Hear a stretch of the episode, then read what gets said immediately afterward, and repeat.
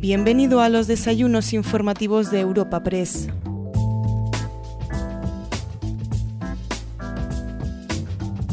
Celebramos una nueva cita en los desayunos informativos de Europa Press y lo hacemos para ofrecerte una entrega muy especial. En esta ocasión tenemos el placer de ofrecerte el acto inaugural de Generación de Oportunidades, un encuentro organizado por Europa Press en colaboración con McKinsey ⁇ Company. El acto ha sido presentado por Asís Martín de Caviedes, presidente de Europa Press, y Alejandro Beltrán, presidente de McKinsey España.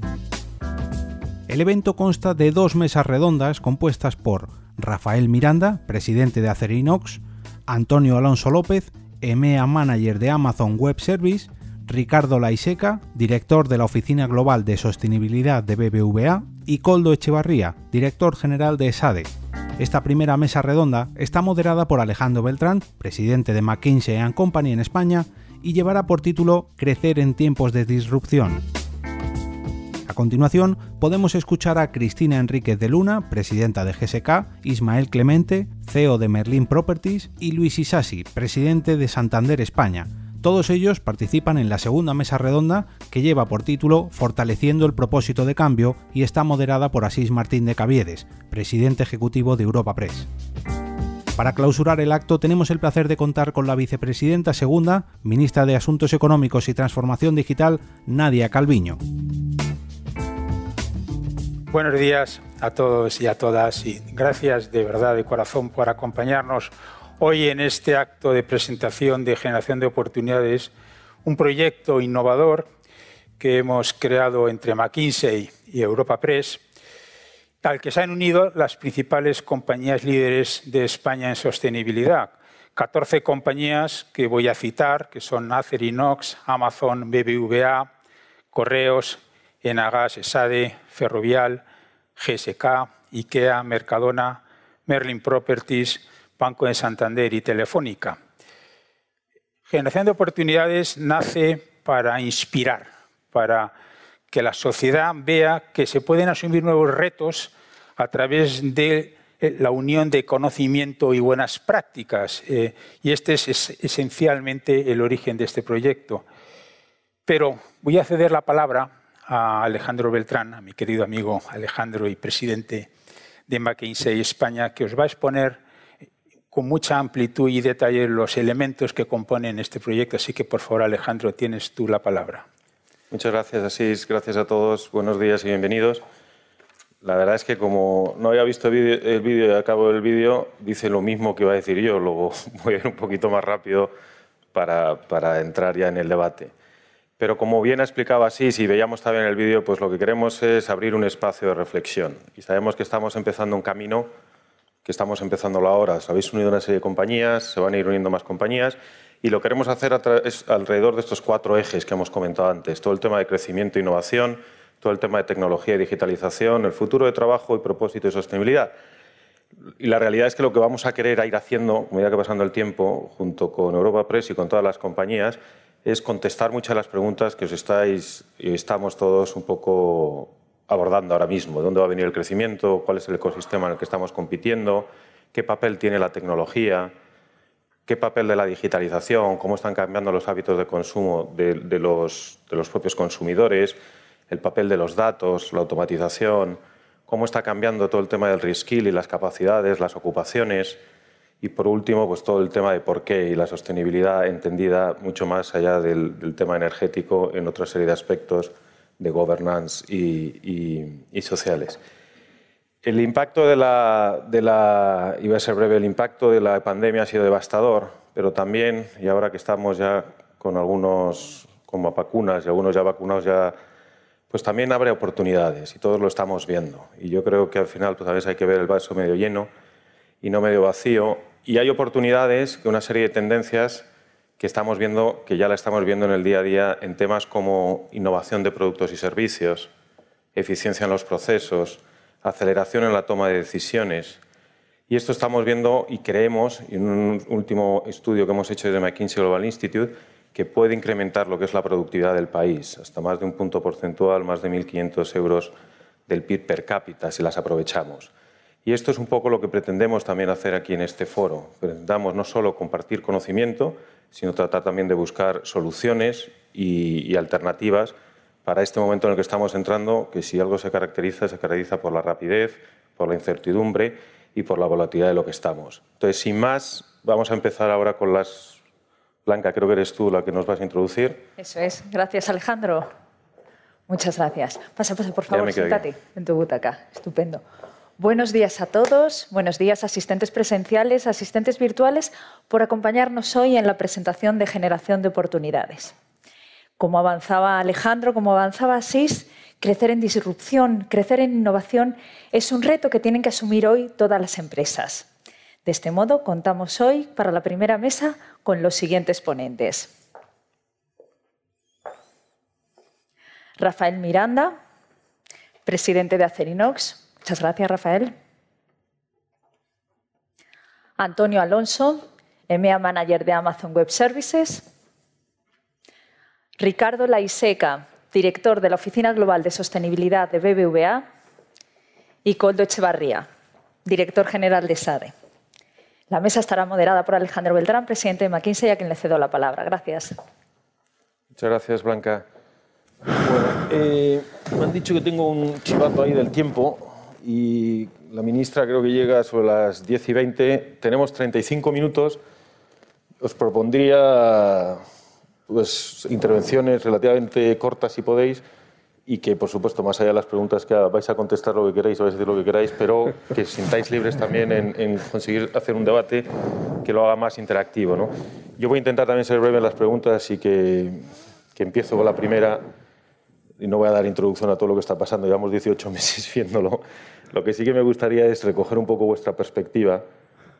Si miramos un poquito atrás, y todavía lo tenemos de una manera reciente, ¿no? ¿qué lecciones aprendidas sacáis vosotros de todo lo que hemos pasado para vuestras propias organizaciones? ¿Qué sacáis? ¿Qué lecciones? Rafa, empiezas tú. Bueno, primero muchas gracias y enhorabuena a McKinsey y a Europa Press por la iniciativa. Eh, por ser escueto, yo lo centraría casi en tres ejes. Eh, yo represento a una empresa industrial y evidentemente las fábricas y los grandes centros de producción necesitaban durante la pandemia presencia física. Eh, obviamente en las oficinas y en los centros comerciales, pues posiblemente ha ocurrido lo que ha ocurrido en todo, el mundo de los servicios. Pero en nuestras fábricas la primera lección que aprendimos es que toda la apuesta que la industria hace por cuidar la seguridad y la salud laboral eh, se ha redoblado si cabe porque a la política de cero accidentes hemos tenido que añadir la política de cero contagios. Afortunadamente, todos aquellos que somos globales hemos aprendido rápido la lección que nos venía del este, sobre todo de China, de Asia, donde tenemos presencia, y hemos sido capaces de implementar inmediatamente medidas que han conseguido que, por lo menos en nuestros centros de trabajo, el contagio cero se haya producido. Segundo elemento que me parece muy importante y que tiene que ver con esta política de responsabilidad social y con sostenibilidad es el tema de la colaboración con el entorno.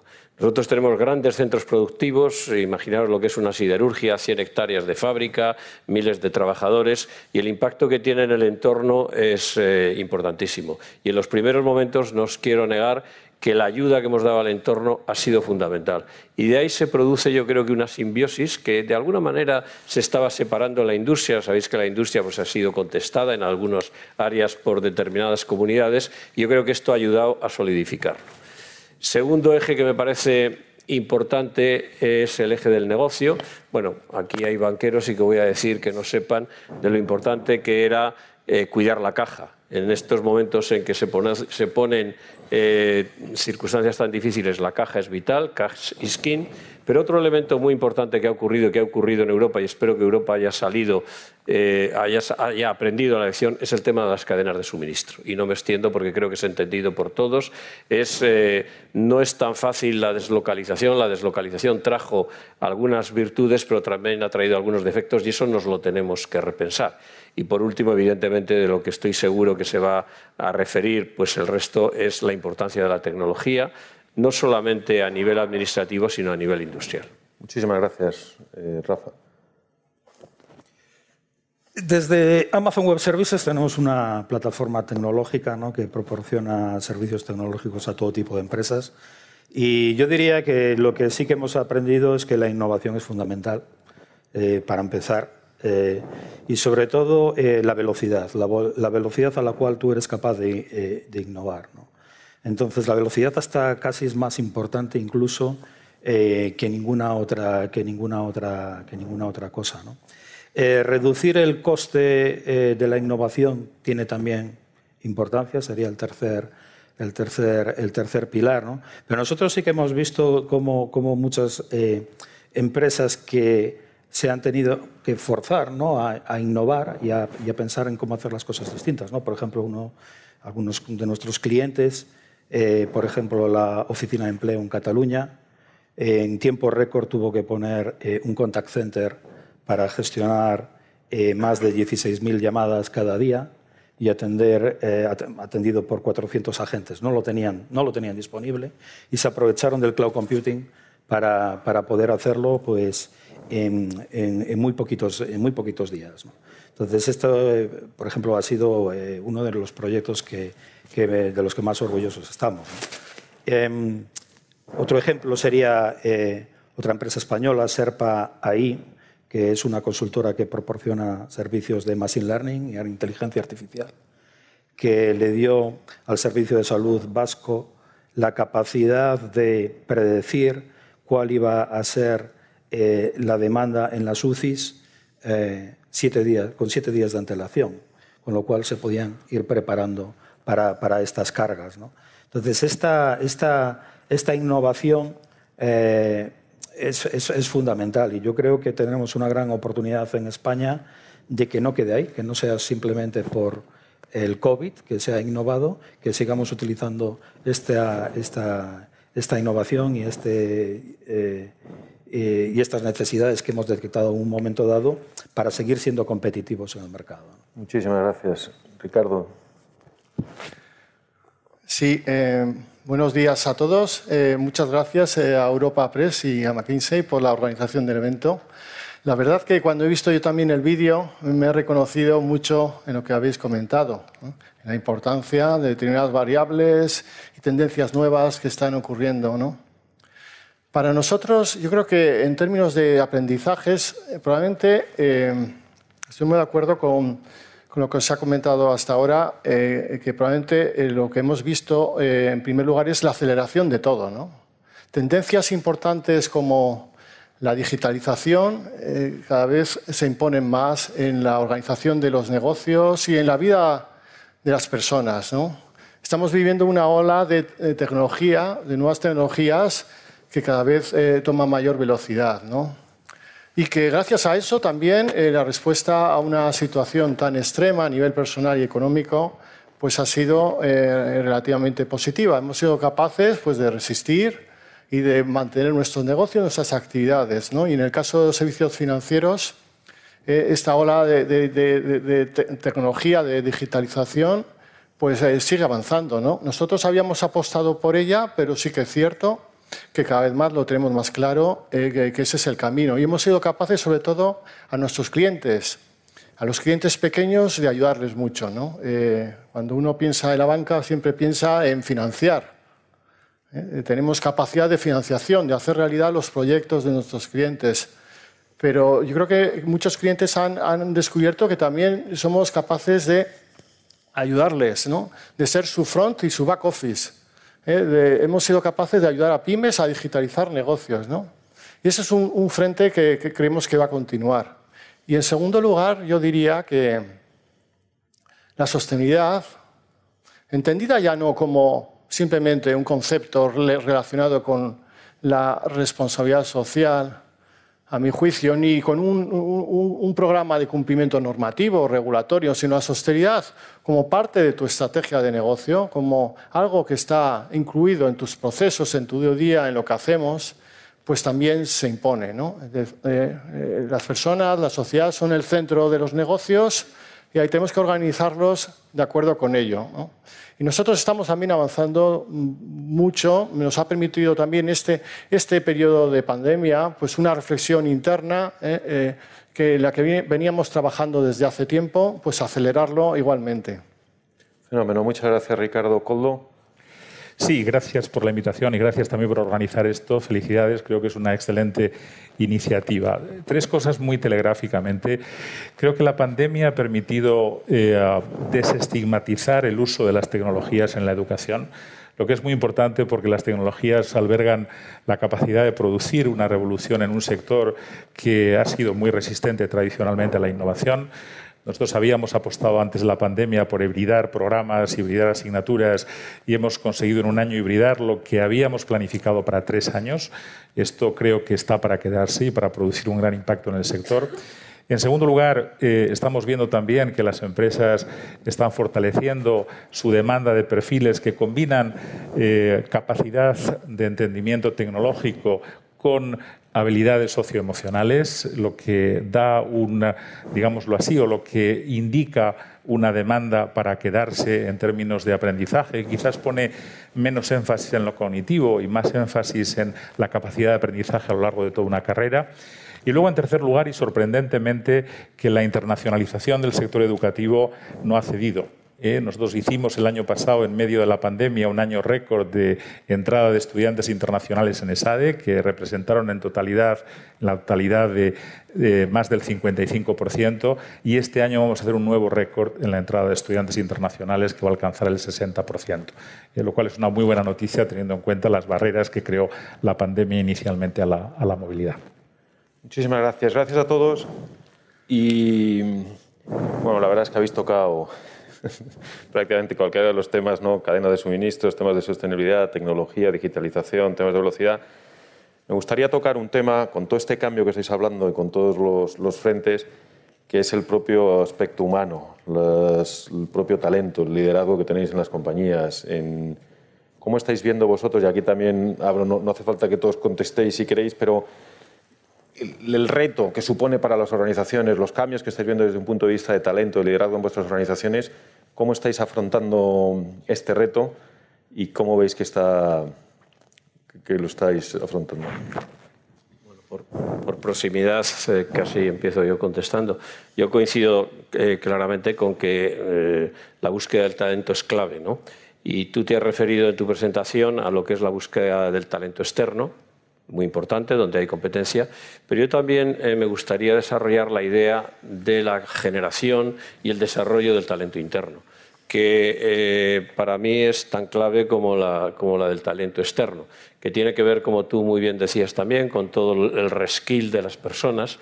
En la industria esto es clave porque es evidente que el tema de la transformación digital es la herramienta más importante que tenemos para en corto plazo poder dar un salto de competitividad eh, brutal, unido y, la transformación digital no se va a poder producir si no hay el talento adecuado y además a todos los niveles. Es decir, el talento no se tiene que pensar que es eh, talento a nivel de la alta, eh, del, alto equipo de las empresas, sino que, insisto, los que tenemos talleres, los que tenemos muchísima tecnología, a pesar de ser industria, llamémosla tradicional, pero que está llena de tecnología, pues necesita de un talento externo que hay que ir incorporando y que hay que ir peleando eh, y que hay que ser capaz de captar, pero necesita también de un desarrollo del talento interno y desde luego nosotros en la compañía, eh, por ser escueto, pues tenemos programas como cualquier otra compañía, programas muy potentes, pero que se están acelerando cada vez más porque se ve cada vez más esa necesidad de ese reskill y de ese eh, desarrollo.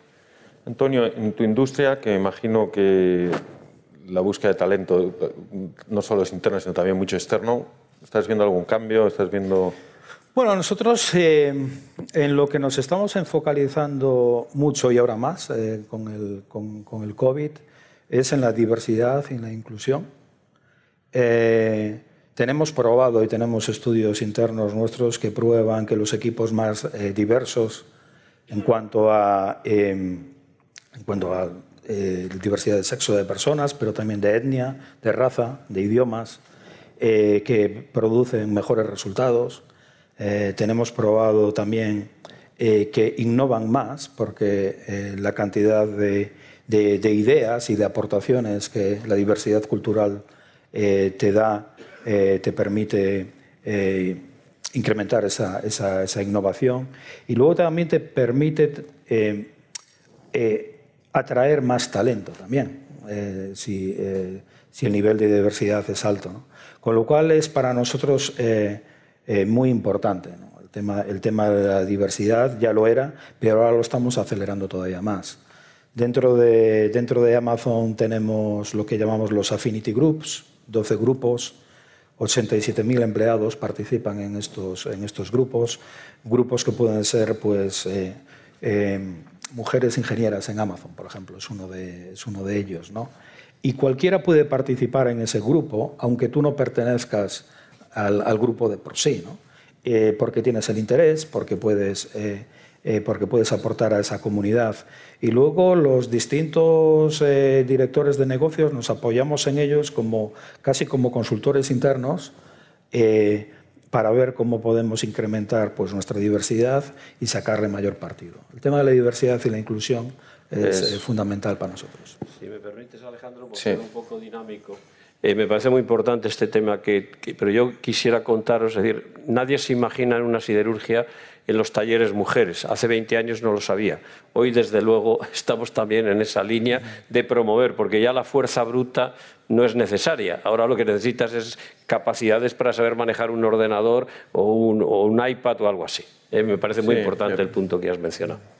En, Ricardo, todo el tema banca, con todo lo que está transformándose, ¿dónde, dónde ves tú? Sí. Pues yo, yo, yo, estoy de acuerdo. Yo creo que uno de los ejes eh, importantes de cara al futuro es la, diversidad ¿no? y sobre todo que abre nuevas fuerzas de trabajo, es más productivo, es más creativo. Eh, al final esto es bueno para las personas, es bueno para las empresas. ¿no? Pero añadiría también otro elemento importante dentro del cambio que se está eh, originando alrededor del talento, es que es la, la, importancia de la adaptabilidad. ¿no? Eh, cada vez estamos acostumbrados a dirigir los negocios en entornos seguros. Somos muy buenos en general controlando, prediciendo, pero no sabemos competir en negocios inciertos. ¿no? Eh, y por lo tanto necesitamos personas eh, de, otro carácter, ¿no? acostumbradas, por un lado, a, aprender, ¿no? aprender de manera continua, ¿no? y que sean ellos verdaderos propietarios de, de su destino profesional. ¿no? Personas que estén acostumbradas a trabajar de maneras más ágiles, eh, mucho más ejecutivas, yo diría. Y finalmente, personas acostumbradas a innovar. ¿no? Eh, se ha comentado también antes la innovación, pero ese espíritu de, descubrimiento, de exploración, de enfrentarte a, los problemas, a mí me gusta mucho el espíritu científico. Tienes un problema y lo resuelves, ¿no? Como cuando éramos estudiantes tenemos un problema de matemáticas y damos la solución. ¿no? Pues ante problemas complejos ser capaces de eh, eh, avanzar. ¿no? Por lo tanto, está cambiando mucho. Yo creo que la diversidad para nosotros, eh, sobre todo que estamos apostando por la sostenibilidad, es algo fundamental, pero mm, sí que es cierto que, que la adaptabilidad cada vez va a ser más relevante para competir. Muchas gracias. Coldo, tú estás formando a gente y con todo esto que está pasando, vosotros mismos como maquinaria, ¿no? como máquina de, generación y de, desarrollo, ¿no? Eh, de conocimiento y educación, y en un mundo en el que el lifelong learning que se habla, ¿habéis cambiado vuestra manera también de desarrollar ese talento? De, ¿cómo, ¿Cómo lo veis? Sí, ahora eh, déjame eh, tocar el tema de la diversidad un poco y luego te explico un poco cuál es la aproximación que hacemos a, este, a esta pregunta. ¿no? Creo que es muy importante que enfaticemos el tema de la diversidad socioeconómica. Eh, tenemos uno de los sistemas educativos más segregados de Europa. Eh, necesitamos ser capaces de incorporar y de formar bien a chicos de cualquier origen socioeconómico. Es más, la riqueza socioeconómica en las aulas, la diversidad socioeconómica en las aulas hace mucho por el aprendizaje. Eh, nosotros estamos comprometidos a triplicar nuestro programa de becas, pero aún así es insuficiente. Estamos perdiendo oportunidades en estudiantes que las merecen y que no pueden acceder a ellas. Y sobre el segundo tema, Utilizamos una metáfora eh, que, creo que podemos entender eh, claramente. Distinguimos entre sistema operativo y aplicaciones. Tenemos que ser capaces de educar a los estudiantes en el sistema operativo. Y el sistema operativo tiene capacidades cognitivas y capacidades no cognitivas, ¿eh? habilidades socioemocionales, por ejemplo, o temas relacionados con los valores, con la integridad. ¿Eh? que para nosotros son especialmente importantes. No tenemos que hacer tanto esfuerzo en formar a los estudiantes en aplicaciones. Hay temas instrumentales que son muy contingentes, que ah, se van a devaluar rápidamente y en los que no tenemos que hacer el mismo énfasis, que forman parte de un trabajo continuo de educación que se puede hacer a lo largo de toda la vida. Muchísimas gracias. Vamos, vamos a, cambiar y de nuevo siempre tienes el riesgo de tocar temas. Hemos hablado de digitalización, de tecnología, y a veces son palabras tan que pueden significar tanto y tan poco, ¿no? En vuestras industrias, en lo que estáis viendo, ¿cuál es el papel que está teniendo la tecnología y sobre todo qué significa digitalización para cada una de las industrias? O, y además muchos participáis más allá de la industria. Eh, Rafa, tú estás en, fondos de inversión y mirando muchas cosas. ¿Qué significa la digitalización para aquellas industrias en las que estáis vosotros? banca es un tema de costes, un tema, en otros temas es un tema más de ingresos. ¿Cómo estás, Rafa, viendo tú este tema y qué...? Bueno, yo, ya lo he dicho antes, es decir, yo creo que para la industria y en particular para la industria española, que todos sabemos que mm, requeriría de mucha más fuerza porque el peso que tiene sobre el PIB pues, es pequeño y todos estamos hablando de la reindustrialización, la transformación digital es vital para dar un salto en competitividad fundamental y no nos olvidemos que para nuestra industria el mercado exterior es clave. Es decir, si nos retrotraemos a lo que fue la recuperación después de la crisis financiera, España fue otro ejemplo fundamentalmente por la capacidad de competencia que tuvo en los mercados exteriores. Acerinos es un buen ejemplo, puesto que nosotros somos una empresa global, solo vendemos en España el 8% y en los Estados Unidos somos de largo la mejor compañía de acero inoxidable posiblemente del mundo, la que tenemos allí. Pero claro, la transformación digital no es fácil y no es fácil para la industria. Yo no lo sé y tú como consultor lo sabes bien porque no hay soluciones eh, de dar un botón ni hay una bala única. Hay que hacérselo ad hoc.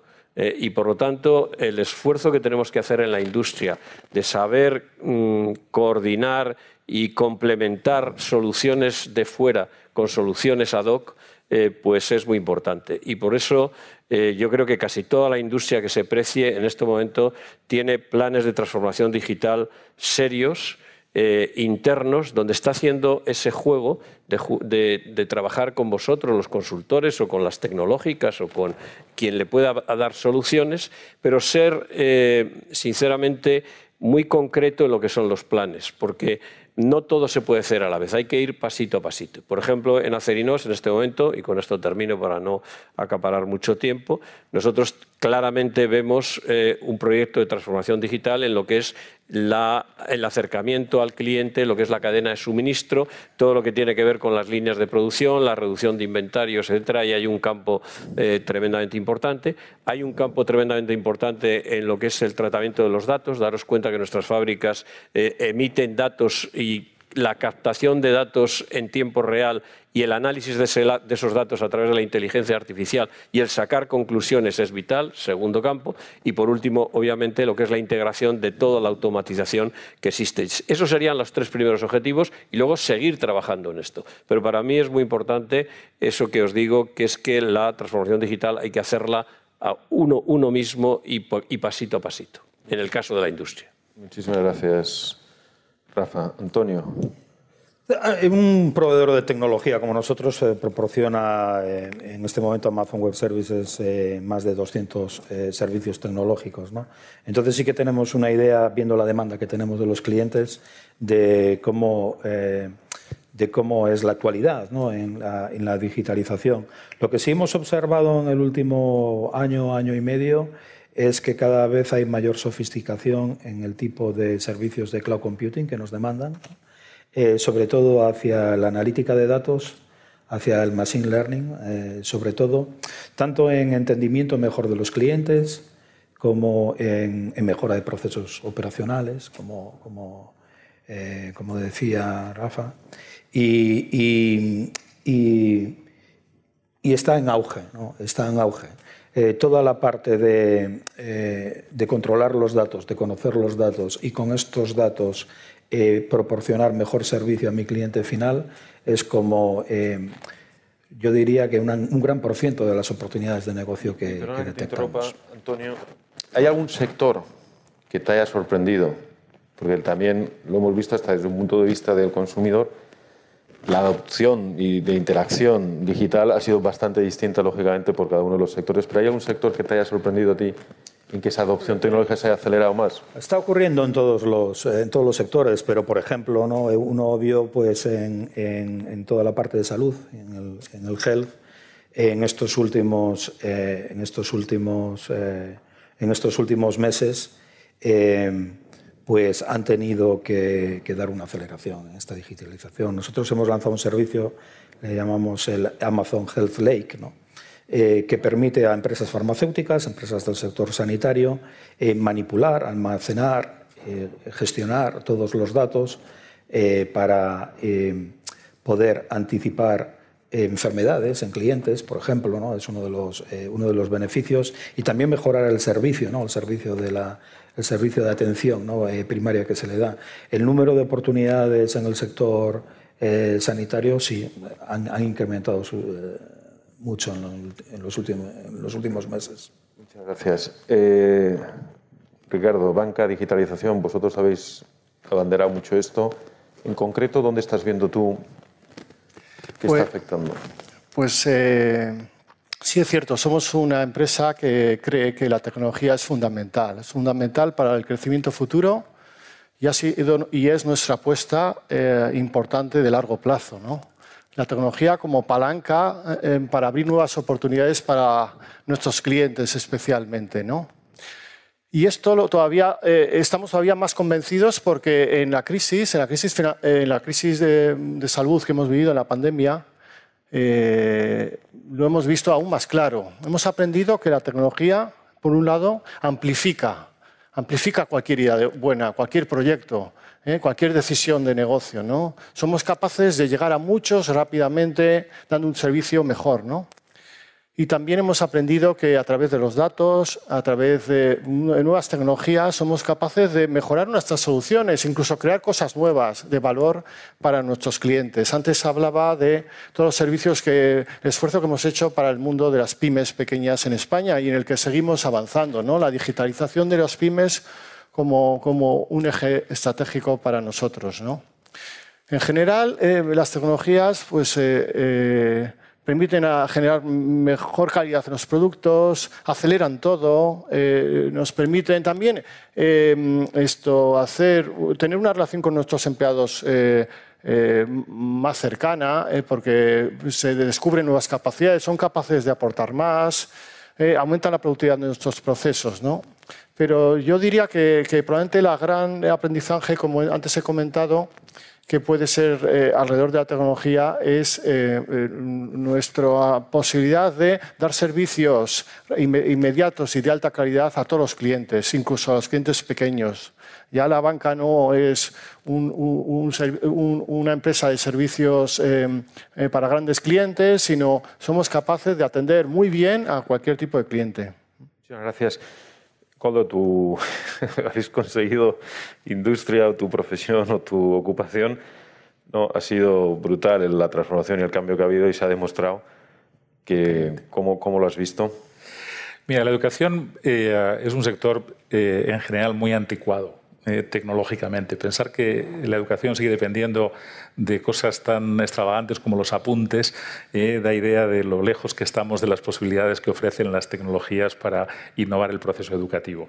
Y creo que es importante verlo en toda la trayectoria. Creo que en toda la trayectoria de los estudiantes. Estamos aproximándonos, por ejemplo, a soluciones que nos permitan seleccionar mejor y captar de los candidatos cosas que no captamos. ¿eh? Habilidades, por ejemplo, sabemos que la persistencia, la tenacidad es algo que está muy relacionado con el éxito profesional, pero no lo captamos cuando seleccionamos. Tenemos que buscar cosas de esas y hay tecnologías que nos lo permiten. Todo el proceso de feedback a los estudiantes. ¿Eh? cuanto más feedback entregas, más capacidad tienes de hacer aprender, de transformar, de impactar sobre la personalidad. Bueno, hay tecnologías que permiten ¿eh? dar feedback en tiempo real sobre, por ejemplo, la participación de los estudiantes en el aula. Eh, la interacción entre eh, la universidad y las empresas haciendo una adaptación de perfiles de acuerdo con las necesidades. También hay tecnologías que nos permiten. Y luego, por no decir de la interacción entre profesores, estudiantes, de los estudiantes entre sí, hay un montón de posibilidades que están abiertas y que poco como decía antes, nos permiten revolucionar el sector, o sea, buscar capacidades de, impacto en aprendizaje muy superiores a las que tenemos ahora eh, y, que yo creo que si no conseguimos, o sea, lo que yo veo es que si el sector educativo no avanza al ritmo al que avanza la tecnología, eh, las instituciones educativas nos vamos a hacer prescindibles eh, y van a ser las, las entidades tecnológicas las que nos reemplacen. Muy bien. Alejandro, si me, permites, eh, creo que otro vector importantísimo que no hemos mencionado, que es el de la transformación energética, aunque solo sea por mi pasado energético, que algunos conocéis, pues eh, desde luego sin la digitalización va a ser imposible. Es decir, los retos y los objetivos que se tienen están fundamentalmente ligados a esta transformación digital del propio proceso de consumo, de, generación, de, disrupción total del tema energético. Quedan tres minutos y medio. Me va a saltar todo, todas preguntas tal. Sí me gustaría que dejarais, y yo creo que podíamos estar, y la verdad es una delicia estar con vosotros, si tuviéramos en este estadio, espacio de reflexión un tema que os ocupe, os preocupe, no sé si os levanta por la noche o no, que puede ser de muchos de los temas que hemos hablado. Voy a empezar yo a decir uno para, porque esto es totalmente, hay miles de todos los frentes, ¿no? pero algún tema que tengáis en la cabeza que en este, en este espacio podamos eh, eh, abordar habéis hablado, por ejemplo, antes de las pymes. Yo creo que este país, los próximos años y este momento de crecimiento, seremos capaces también de aprovechar este, este periodo que esperemos que pueda ser de crecimiento, si lógicamente hay capacidad de consumo, pero si esa innovación de que estáis hablando llega también a ese tejido empresarial mucho más pequeño, que tiene más dificultades. Es uno de los temas que a mí, por ejemplo, cuando miro cómo hacemos que esta tecnología, este cambio, esta transformación, esta digitalización, esta mejora de la innovación llegue a nuestro tejido empresarial mucho más pequeño, porque además España es lo que es. ¿no? Desde vuestra perspectiva, si tenéis que decir un tema que no lo vamos a solucionar aquí, pero que os preocupe, puede ser el tema energético, puede ser otro tema, ¿cuál diríais? Bueno, yo creo, yo creo que para la industria y para la industria que yo represento aquí, que es la electrointensiva, el tema energético es vital. Yo, yo creo que hay que conseguir eh, y ahora me cambio de sombrero porque ahora soy consumidor, en su día fui generador y distribuidor, pero hay que conseguir la competitividad de las variables que están introduciéndose en, los inputs de, nuestra economía. Ese eh, para mí es, es, un tema vital. Y luego una cosa que has dicho muy importante es el efecto motor que las empresas grandes, los bancos, etcétera, podemos hacer en esa economía en red que creo que alguno lo habéis mencionado. Eso de, es decir, no, no se trata solo de hacerlo para nosotros, sino ayudar ayudar a hacerlos a lo que son nuestros colaboradores. Yo creo que esas dos cosas, que si acertáramos ahí, y luego pues hay infinidad de ellas, por supuesto, todos los proyectos de hidrógeno, eh, todo esto, pero que llegará algún día como llegó lo de las renovables, pero que hoy realmente, desgraciadamente, todavía no está en nuestra mano. Antonio. Yo creo que en el, en el, tema de las pymes, ¿no? Eh, em, nuestra, el cloud computing que, Amazon Web Services em, eh, fue uno de los creadores ¿no? en su momento, le da una gran oportunidad, por la democratización de, la tecnología. ¿no? Cualquier pyme eh, o cualquier incluso eh, desarrollador personal o cualquier startup ¿no? tiene la capacidad de acceder a tecnología y pagar solo por lo que utiliza con la misma potencia que tendría cualquier gran empresa. ¿no? Y eso es súper interesante. Pero bueno, respondiendo a la pregunta de que me tiene, digamos, eh, preocupado, digamos. Yo creo que hay una gran oportunidad de seguir con esta aceleración en la innovación y sería una pena que nos paráramos, ¿no? Sería una pena que luego, tras el COVID, eh, bueno, dijéramos, esto no es una oportunidad, esto fue simplemente una situación que tuvimos que acometer y entonces, pues que volvamos, a, volvamos hacia atrás. Yo, creo que es una oportunidad para acelerar. Lo decías, la aceleración y la, rapidez. Ricardo, ¿qué tema pues yo, yo, diría que para mí lo más importante es que tenemos que ser capaces de juntar y pensar a la vez en tecnología y sostenibilidad. Es la única manera de despegar, yo creo que la capacidad económica real de un país como el nuestro. ¿no? Eh, sí que pienso que muchas veces pensamos en ambos ejes de forma aislada. La sostenibilidad está cambiando la cadena de valor de muchos sectores, energía, vivienda, eh, el mundo de la movilidad, etcétera. Pero la única manera de despegar la fuerza real que tenemos es usando todas las palancas a la vez. Muy bien. ¿Y Coldo? Sí, mi preocupación es que todas las oportunidades que se abren lleguen a todos.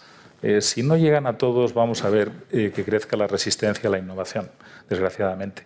Y, y, en estos momentos el sistema educativo no está cerrando brechas, está ampliando brechas. Si no somos capaces de, transformar el sistema educativo y hacer llegar las oportunidades de aprendizaje a todo el mundo, eh, creo que vamos a enfrentar muchos problemas. Muy bien. Oye, pues agradeceros vuestro tiempo, agradeceros vuestras participaciones brillantes y damos paso a SIS. Gracias. Muchas gracias. Gracias. Los ponentes de esta primera mesa nos han hecho reflexionar sobre muchas cosas, pero no muy importante es el papel del líder en las empresas. El líder es el que identifica y asume estas tendencias y el que luego las capilariza en la organización.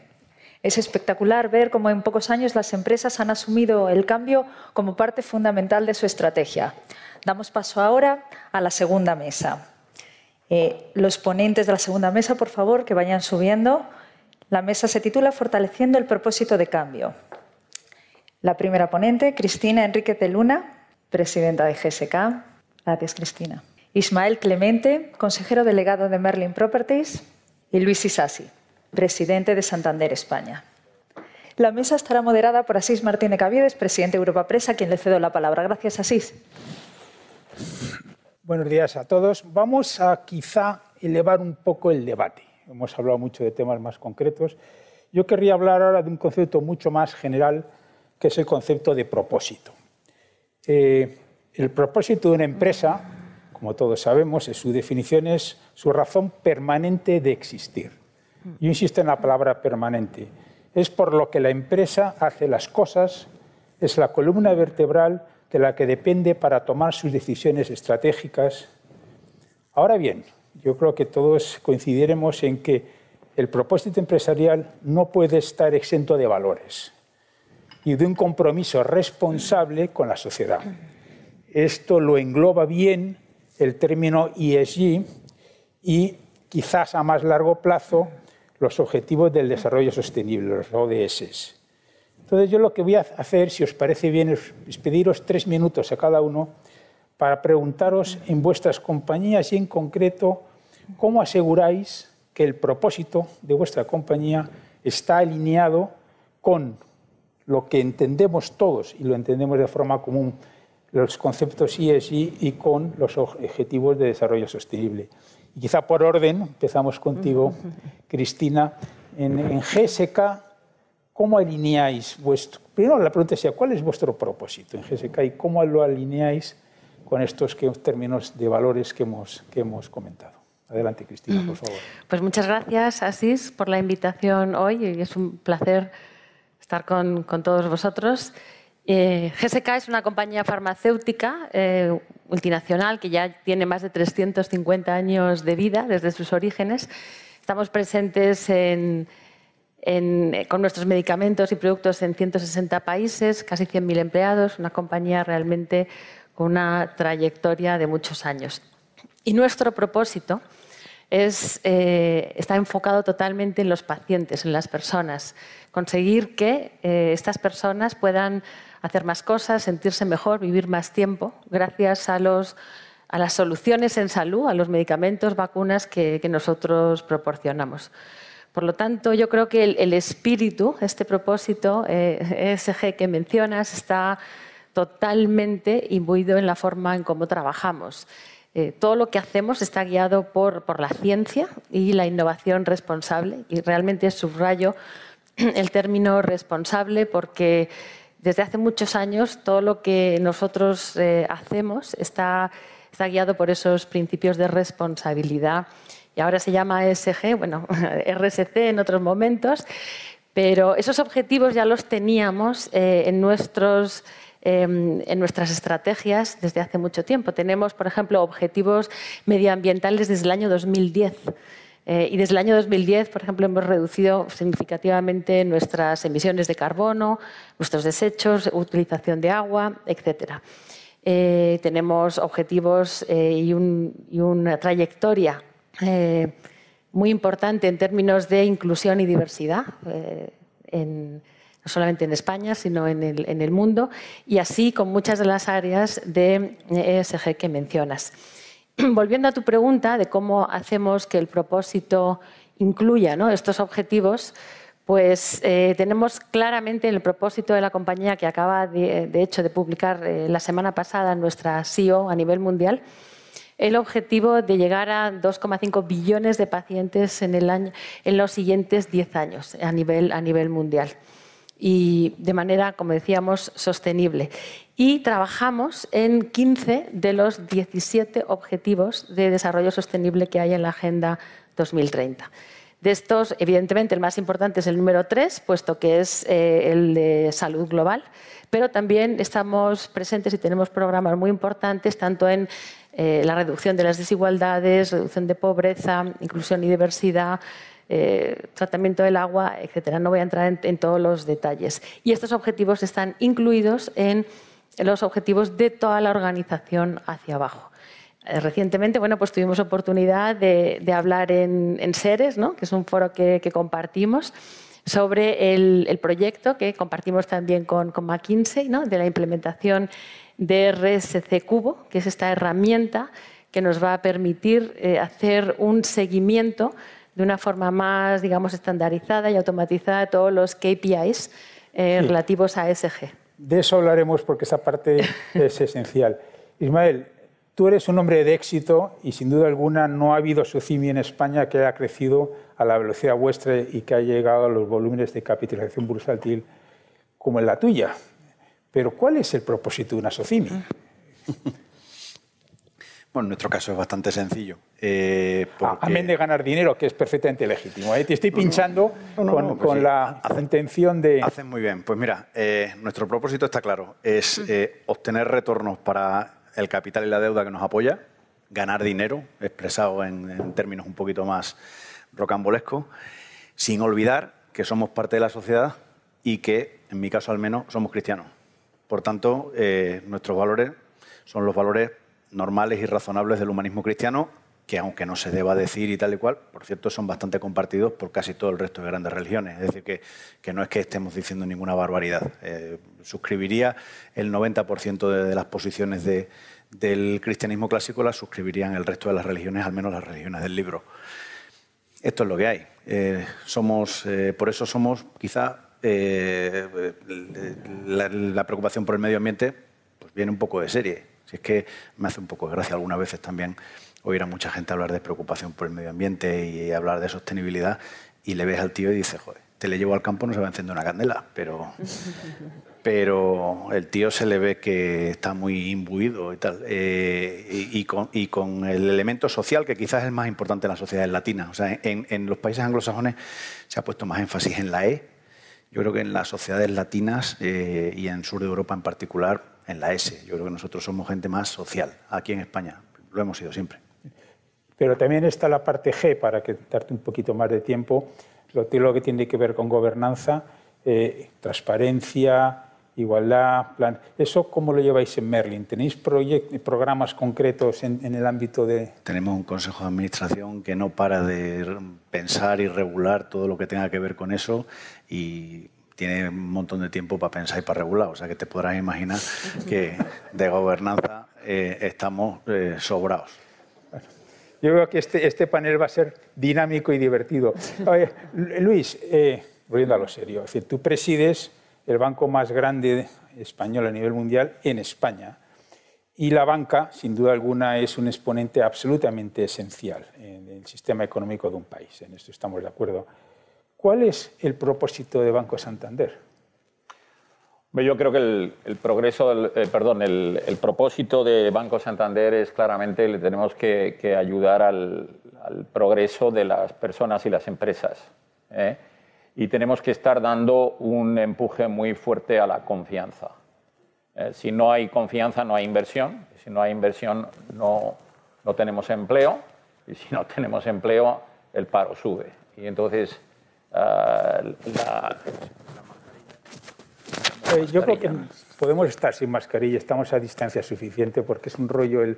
Entonces, eh, el banco tiene que, seguir este, este, patrón de ayudar al progreso y al mismo tiempo eh, incrementar nuestro cumplimiento con los objetivos de ESG y contribuir a a paliar el efecto del cambio climático, eh, el, empuje de la diversidad en la sociedad y ese mensaje tiene que venir desde arriba y al mismo tiempo tiene que calar en toda la organización, empezando por, el, por el, recruiting, por el reclutamiento de, las personas eh, que salen de la universidad y que empiezan desde, desde cero.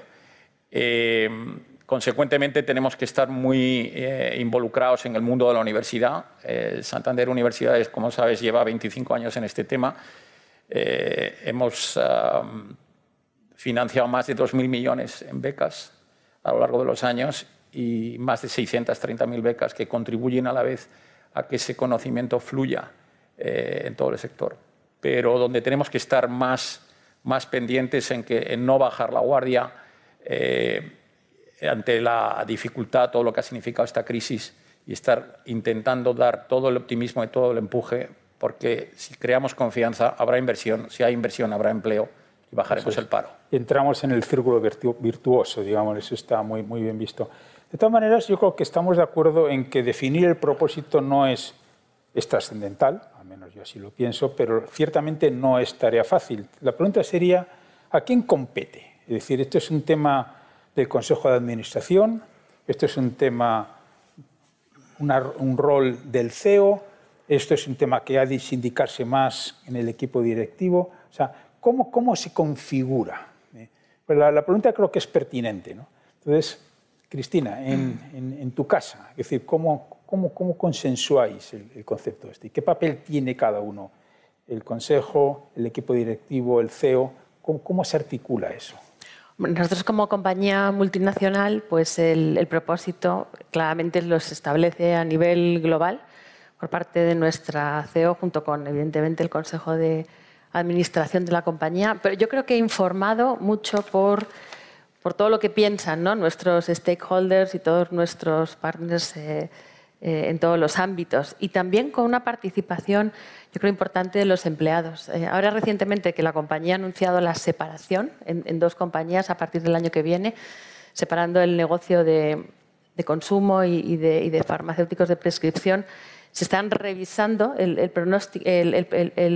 propósito y se está involucrando a gente muy abajo en la organización ¿cómo para se tener hace eso? ese... ¿A través de un foro común? ¿Cómo, cómo se articula? Yo creo que hay que tener muy claro siempre para qué estás aquí. El, propósito es el alma de la compañía. Entonces tiene que reflejar claramente para qué estamos aquí, cuál es nuestra, nuestra misión en esta vida. Y, y, yo creo que ese, ese, ese propósito de foco en el paciente y foco en las personas está siempre ahí. Luego lo vas modulando dependiendo de cuál es, de cuál es la evolución del entorno. Por ejemplo, claramente ahora nuestro propósito está evolucionando más hacia ese foco en el paciente, pero eh, aunando las nuevas tecnologías, las terapias genéticas, todo lo que el nuevo, el, nuevo entorno nos está ofreciendo. Para mí, más que articularlo, solamente lo que importa es cómo lo cascadeas y cómo haces que toda la organización lo viva. Eso va a ser otro tema que vamos a hablar, es decir, cómo se permea, pero yo aquí está cómo se gesta. Y, para mí, si me permites también, eh, Asís, te diría que no solo el propósito, sino tan importante como el propósito es la cultura. La cultura y los valores que se viven en una organización en el día a día. Porque sin esa cultura y esos valores, realmente el propósito se diluye muchísimo. La única forma de tener esa consistencia es, a través de la cultura y los valores en toda la organización. ¿Cuál es la cultura y los valores de Merlin? En nuestro caso, somos una empresa pequeñita. No, no es una empresa pequeñita. Sí, pequeñita en cuanto a número de personas, pequeñísima. Bueno, pero no en capitalización bursátil. Eh, nosotros estamos en el IBEX porque el IBEX porque estamos en España. O sea, en el CAC 40 el, corte está en 15 billones. Allí no estaríamos ni cerca. Pero bueno, aquí estamos pues ahí, ¿y qué se le va a hacer? Pues oye, es mejor estar que no estar. Pero eh, básicamente yo creo que el propósito debería definirlo con cierta, cierta, capacidad de reflexión y humildad aquel que esté más cerca de saberlo. Entonces, Elabora, que ese tema nos interesa a todos. Pues, ¿Quién está más cerca de saberlo? Pues un CEO que acabas de mm, fichar eh, mediante un headhunter, a lo mejor no es, el que tío, no es el tío que está más cerca de saber cuál es el propósito real de esa empresa. Eh, un consejo de administración donde hay varios representantes del grupo familiar que creó la empresa, a lo mejor sí. Pero un consejo de administración que se ha generado por aluvión, fichando de aquí y de allí, también por headhunter y con atención a criterio, por ejemplo, de género, pues ya me dirás qué sabes sobre el propósito de la empresa, si acaban de llegar, en la mayoría de los casos. Por tanto, quien más cerca esté de poder llegar a saber cuál es el propósito de la empresa, a ser posible que lo defina. Y para eso hace falta la humildad de los demás de dejar paso a esa, persona. Aquí hay un montón de empresas en la colección de logos esta magnífica que, que has preparado, en las que eh, veo perfectamente te diría quién podría definir el propósito en cada una de ellas, porque hay grupos fundadores, hay grupos familiares, hay CEOs que estaban en el momento fundacional de la compañía, hay CEOs que llevan 20 años, por tanto ya se han imbuido suficientemente el propósito de la compañía. Quien mejor preparado esté, que lo defina. ¿Quién lo define en el Banco de Santander, Luis? Yo tengo que, hacer una pequeña derivación de lo que ha dicho Ismael. ¿no? Yo creo que el propósito en un sector como el nuestro eh, nos lo tiene que marcar mucho el cliente el cliente o los clientes. Y entonces tenemos que tener la oreja muy pegada al cliente y ver qué es lo que quiere el cliente. Si el cliente lo que quiere es sencillo, personal y justo, entonces tenemos que intentar marcar ese propósito para que el servicio sea personal, el trato sea justo y sea lo más sencillo posible para que eh, acorte el camino para que el cliente llegue al objetivo. Entonces el propósito nos lo marca el cliente y luego lo tiene que transmitir de arriba a abajo el liderazgo de la compañía, el consejero delegado, la presidencia y el Consejo de Administración tiene que apoyar. Que en el Consejo haya personas contratadas por headhunters, yo creo que eso no es óbice, si tienen la habilidad de escuchar y de entender qué es lo que está pasando allá afuera. Eh, en, la situación que hemos vivido todos estos meses, todos los que estamos aquí, que nos rodean, yo creo que ahí hemos tenido un ejemplo muy, muy, muy claro. O sea, había que eh, cambiar muy rápido, tomar decisiones muy rápidas, eh, cuántas sucursales tienes que tener abiertas, cuántos turnos tienes que hacer. La banca es un servicio esencial y teníamos que inyectar liquidez a las compañías. No se puede sobrevivir, eh, hmm. ningún negocio sobrevive si de 12 meses eh, cuatro estás cerrado y no te digo si estás 8 o si estás 12. Entonces teníamos que estar inyectando liquidez en la medida de lo posible, lo más rápido posible y tomando decisiones muy rápidas. el propósito cambia según el cliente te lo va marcando. Ahora, eso sí, marcas unos patrones y por eso tenemos el lema de sencillo, personal y justo. Muy interesante. Todos estamos de acuerdo, lo habéis comentado vosotros tres, que el propósito debe permear la organización, o sea, no, no debe quedarse solo en el ámbito del Consejo o del CEO. Por lo tanto, se tiene que abordar un proceso de comunicación y de compartir de forma interna. Y por otra parte también, como cada vez más los grupos de interés y singularmente los inversores están crecientemente prestando atención a los términos ESG, tiene mucha importancia la comunicación exterior. Entonces, quizá por deformación profesional. ¿no? Vamos a hablar un poquito de comunicación, es decir, tanto comunicación interna como comunicación al exterior.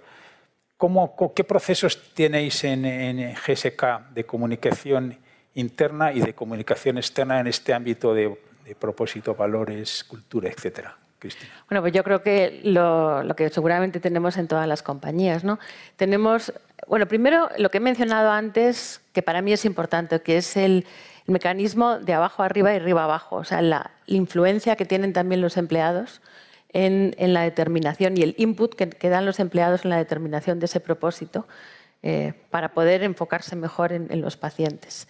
Eh, y después, cuando ya se ha bueno, pues terminado, y de hecho lo estamos viviendo en este momento, con este cambio que estamos viviendo, creo que hay un, proceso muy deliberado de comunicación desde el, la CEO, que de hecho lo comunicó la semana pasada, y eh, evidentemente primero a, los, stakeholders externos, inversores, y después a toda la organización a través de pues, todas las herramientas que tenemos, eh, que ya todos estamos eh, manejando de forma superfluida, ¿no? Webinars, eh, cartas personales a los empleados, herramientas de redes sociales internas, reuniones internas a todos los niveles de la organización.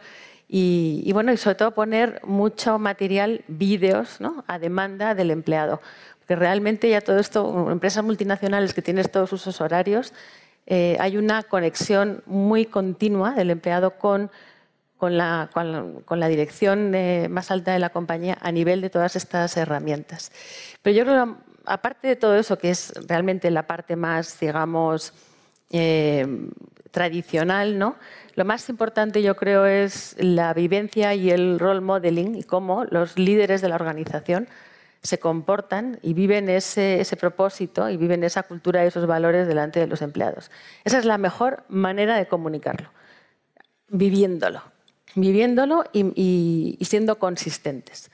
Y a nivel externo, que lo mencionas, pues, bueno, tú eres el, experto en temas de comunicación externa.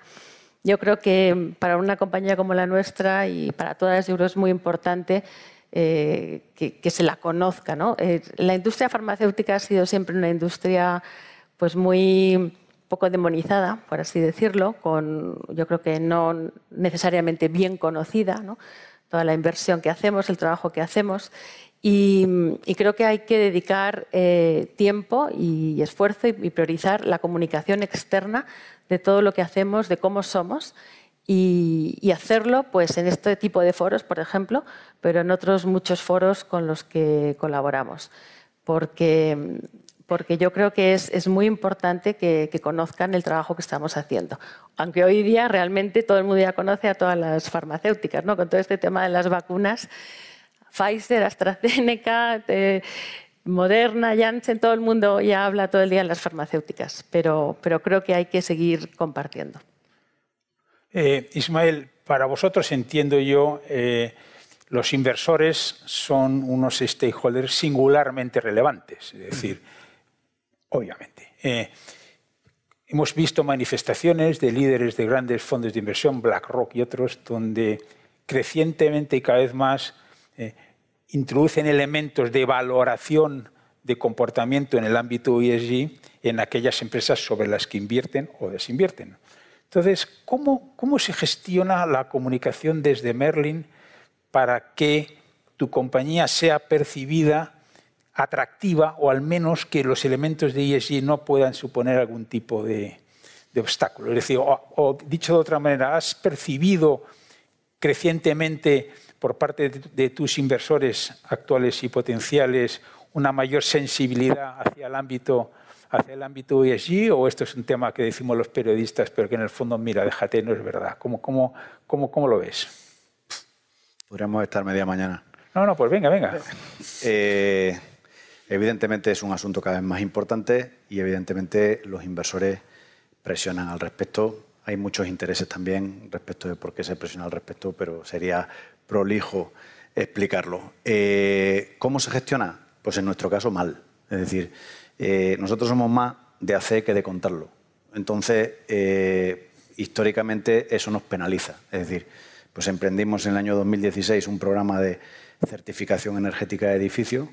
llevamos 4 millones de metros cuadrados certificados. Empezamos con un 6% de oficinas en el año 2015 cero de centros y cero de logística, y ahora tenemos un 97 de centros, 94 de logística y 91 de oficina certificado.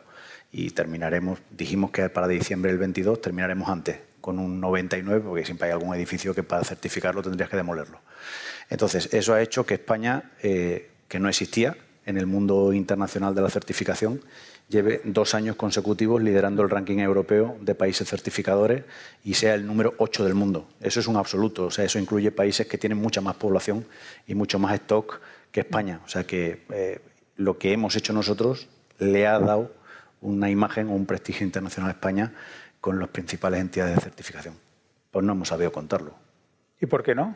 Pues, pues yo qué sé, pues porque nos hemos entretenido en hacerlo, pero no en contarlo. No sé. Entonces, pues eh, eh, a veces, ¿sabes qué pasa? Que cuando corres los 100 metros, pues tú vas preocupado de correr lo de llevar una mochila detrás y un micrófono para ir retransmitiendo como ahora voy a apretar más, ahora espérate que voy a pasar al etíope, pues no, no, no, no, no, lo, no lo vas haciendo, te dedicas a, hacerlo, a hacer lo que tienes que hacer. Sí, sí, en esto hay una crítica velada a los medios de comunicación, pero volveremos a la cuestión. Banco de Santander, ¿cómo comunicáis estas cuestiones internamente y hacia el exterior? Yo creo que internamente eh, los 195.000 empleados eh, lo tenemos todo muy claro. O sea, si en el Consejo de Administración hay un 40% eh, de, mujeres, está muy claro cuál es el mensaje. Y yo creo que ese mensaje percolates, eh, se filtra muy claramente para abajo. Es decir, el ejemplo es importante. Y luego tenemos también que hacer las cosas que decimos.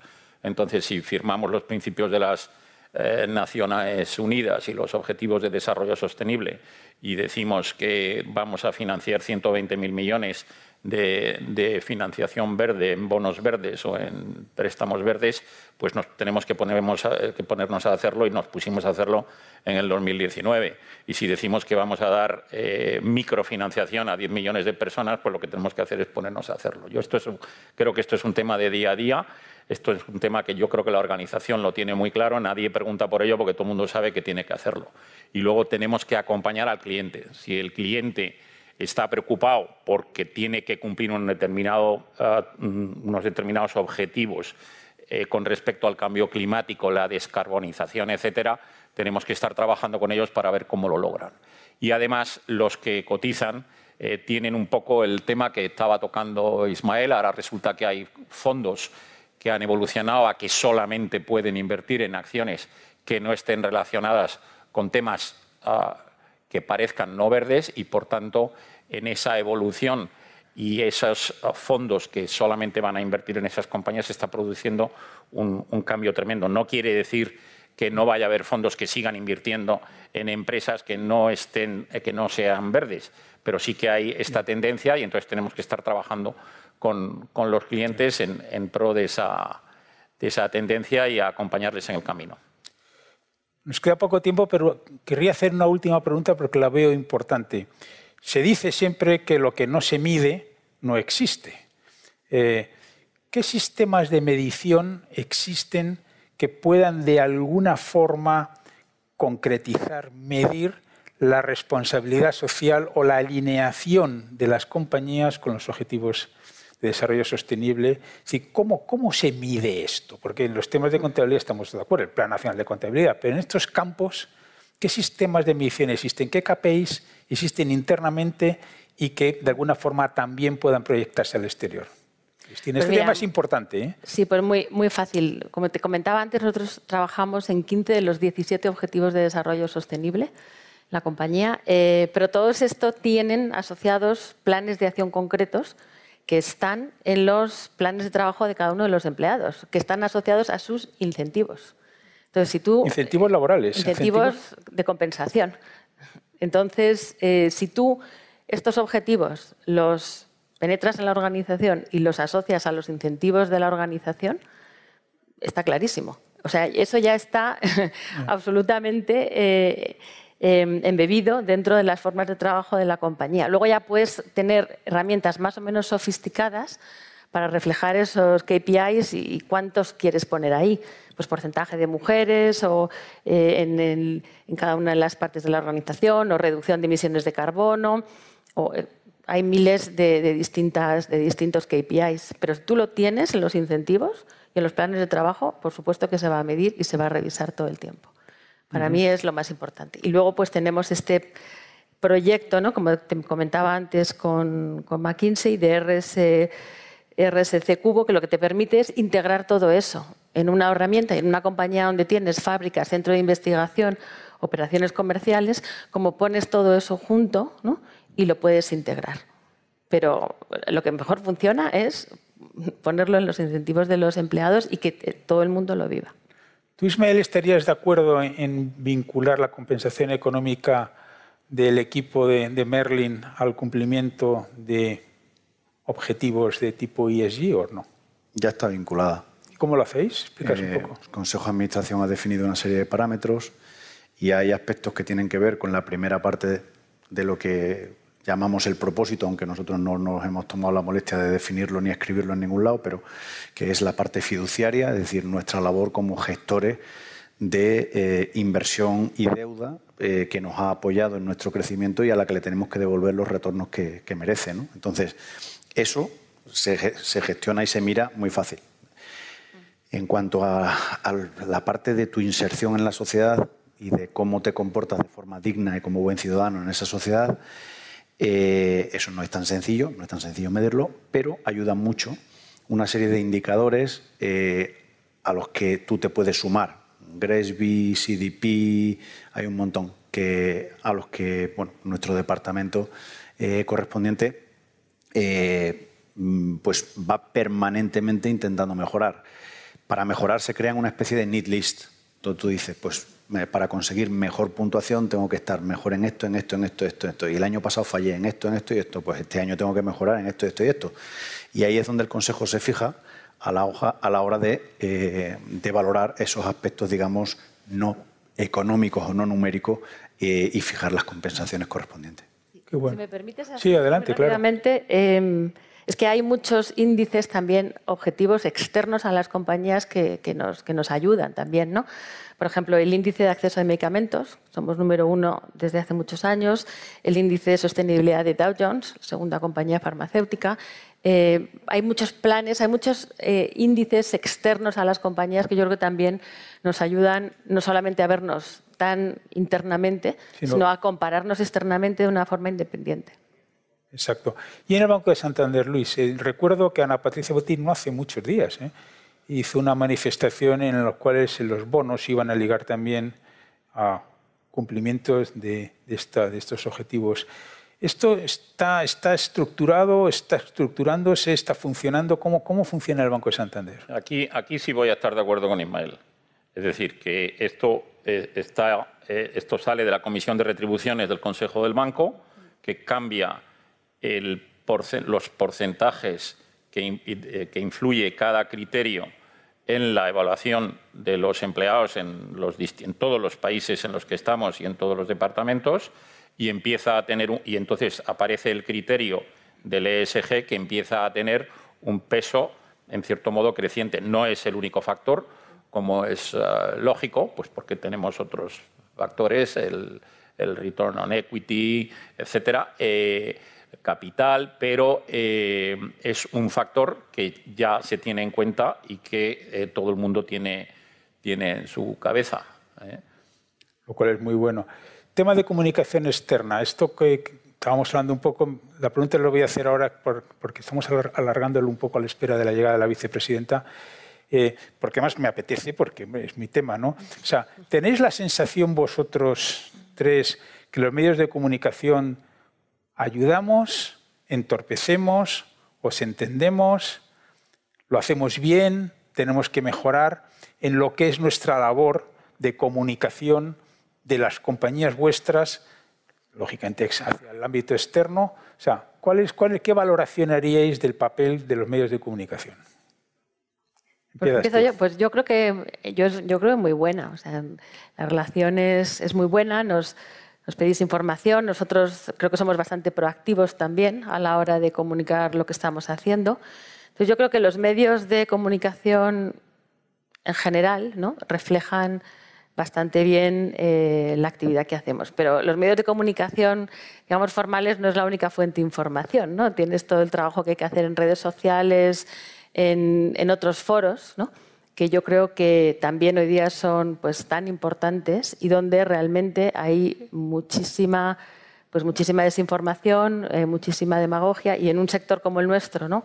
que es salud, pues, pues es muy importante eh, entender qué está pasando en estos foros y, comunicarse también adecuadamente eh, por, estos, por estos canales. Creo que también todo lo que sea ponerse en contacto directo con los pacientes, ¿no? a través de webs de pacientes, a través del trabajo que se puede hacer eh, corporativamente, pues eh, también ayuda bastante. A ver, Ismael, ¿tú qué valoración harías de cómo tratan, tratamos los medios de comunicación la actividad de Merlin? ¿La considerarías satisfactoria, mejorable? ¿Tienes la sensación de que se os entiende o es un ah. negocio suficientemente complejo para que realmente muy pocos os entiendan? Yo tengo una experiencia personal magnífica. O sea, debo, ser el único tío de España al que le suavizan lo que dice. O sea, suelto un exabrupto de narices y al día siguiente ponen en el periódico corcholis. Entonces, yo tengo muchísima suerte. Conmigo la verdad es que la relación es magnífica en una empresa en la que no tenemos DIRCOM, no tenemos gabinete de prensa y no tenemos nadie que se ocupe de la relación con los medios más que una agencia externa. O sea que nosotros en, en Farfolla, en contar la historia, no gastamos ni un duro y a pesar de eso, bastante eh, razonable la relación con ellos. Hay alguna cosa que nos gustaría mejorar y para eso todos los años hacemos un rocho editorial y en ese rocho editorial lo que intentamos es explicar conceptos. Por ejemplo, un concepto que antes era un arcano para mucha gente, que era el de yield. la gente no entendía que cuando sube el yield baja el valor y cuando baja el yield sube el valor y tanto. Pues hemos hecho una serie de rochos editoriales y lo hemos explicado con un cuadrito y una pizarra, pues por qué y cómo y matemáticamente cómo se explica. Ahora tenemos otra cruzada, que es la del famoso beneficio neto, porque en las escuelas de periodismo se dice que lo que hay que mirar, que no importa lo que te digan, tú mira el beneficio neto. Nosotros tenemos la desgracia de que IFRS nos obliga a pasar por cuenta de resultados de forma absurda las revalorizaciones o disminuciones de valor de los activos. Entonces nosotros más o menos siempre, en lo que en el sur llamamos dinero... Esto es parte del rocho. Claro, dinero de poner, siempre ganamos más o menos lo mismo, son 300 kilos aproximadamente, año de COVID menos, pero en dinero de hablar, eh, como dicen en mi pueblo, pues eh, ha habido años de 1100. Que claro, eh, te criticaba Pablo Iglesias, mi madre me llamaba diciendo dónde lo has robado, hijo mío. Y, ahora te funciona al revés, te cambia, o sea, tienes un momento de, disrupción de ciclo y te encuentras con que a tus 300 kilos, que ganas más o menos siempre, pues se le quitan la disminución de valor de los inmuebles y parece que no ganas nada lo cual es incompatible con que 10 días después repartas dividendo. Entonces, este tipo de cosas que tienen que ver con la absurda que es la regulación internacional contable en materia de, de REITs, eh, bueno, pues ahora estamos intentando explicarla. Y como dice eh, Luis, esto es parte del rocho. Pero muy bien. Luis, terminamos. Eh, me, pasan viendo el reloj que la ministra está, la vicepresidenta está de camino, pero me dan tres minutitos más.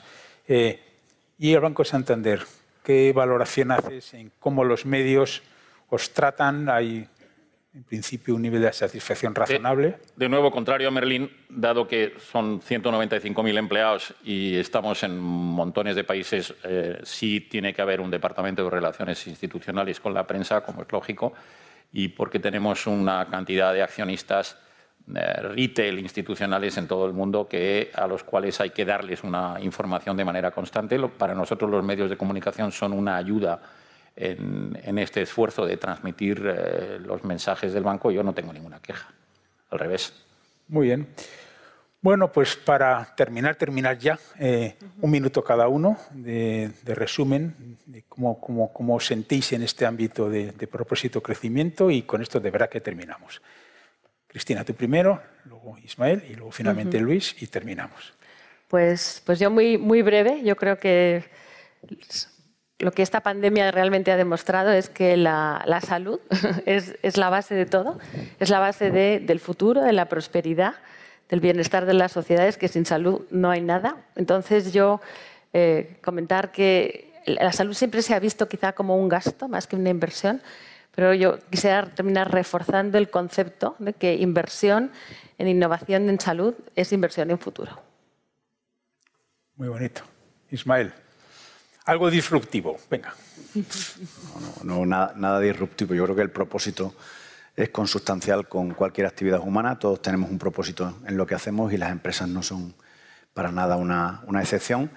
Eh, en cuanto a la comunicación exterior del propósito, sí que es verdad que como el propósito, como muy bien decía y de forma muy bonita Cristina antes, es el alma, pues siempre genera, uno, pudor, explicarlo al exterior, y dos, en algunos casos, cuando ya bajas a las líneas de actuación estratégicas que ese propósito genera, que ya no sería el propósito, sería la misión, pues a veces estás dando demasiada información al enemigo, con lo cual pues no siempre tienes por qué estar comunicando constantemente tu propósito. Y por otra parte, una cosa que he aprendido en el tiempo que llevo aquí en Madrid es que quien habla mucho de propósito y quien habla mucho de cosas de estas de letra es muchas veces porque le faltan cosas de ciencias que comunicar.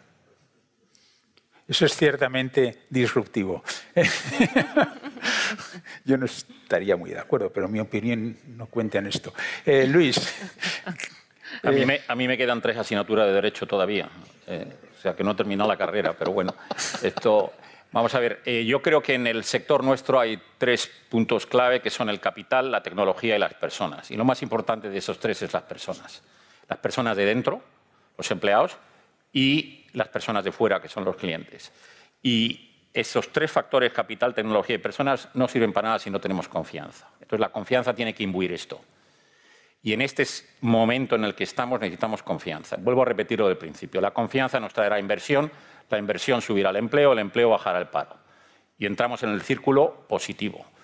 Como no tengamos confianza y traigamos confianza e inversión, nos vamos a encontrar en el contrario. Entonces, yo creo que el mensaje que tenemos que dar todas las instituciones financieras y la industria y la empresa es vamos a tirar para adelante, vamos a intentar atraer inversión, porque eso es lo que sacará a este país para adelante. Bueno, y eso es precisamente generación de oportunidades. Con lo cual yo creo que viene perfectamente lo que nos habéis dicho a, cuento de lo que estamos hablando. Y yo quería nada más que agradeceros, terminar. Eh, estamos a la espera de que la vicepresidenta nos clausure el acto, pero yo creo que hemos llegado en esta mesa al final de verdad, Cristina. Muchas gracias.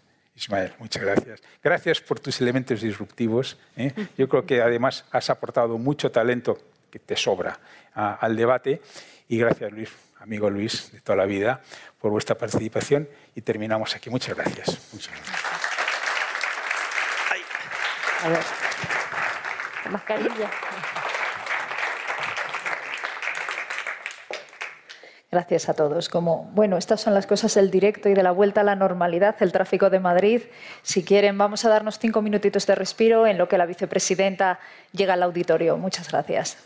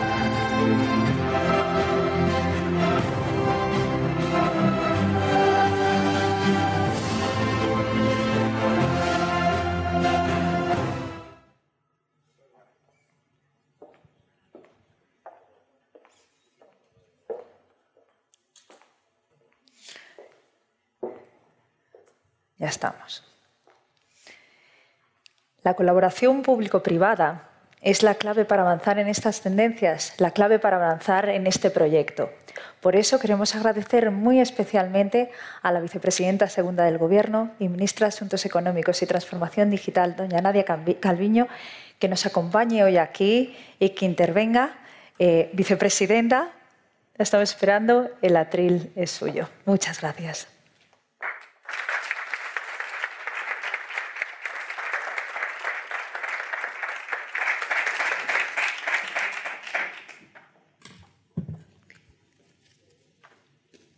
Bueno, muy buenos días a todos. La verdad es que vamos corriendo de una cosa a otra, así que no, me ha dado tiempo casi ni de saludar. Buenos días, muchas gracias por estar aquí. Muchas gracias por la invitación, porque la verdad es que eh, me parece que, el título Generación de Oportunidades ya motiva a venir a participar en este tipo de eventos. Y además me estaban eh, comentando que ha habido una serie de debates muy interesantes en las dos mesas redondas. Y me parece que es muy bueno, además, que las empresas de nuestro país estén compartiendo em, best practices, ¿no? las, mejores experiencias, eh, las distintas, las distintas em, prácticas eh, que se desarrollan en esas empresas, yo creo que todo lo que sea compartir experiencias eh, pues es uno, de los factores que nos enriquece como seres humanos y sin duda es una de las formas de avanzar como sociedad y desde el punto de vista económico.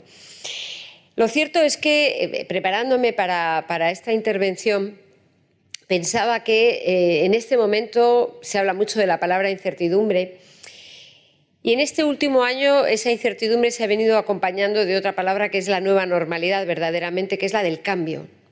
Eh, es eh, absolutamente imprescindible en el mundo que vivimos.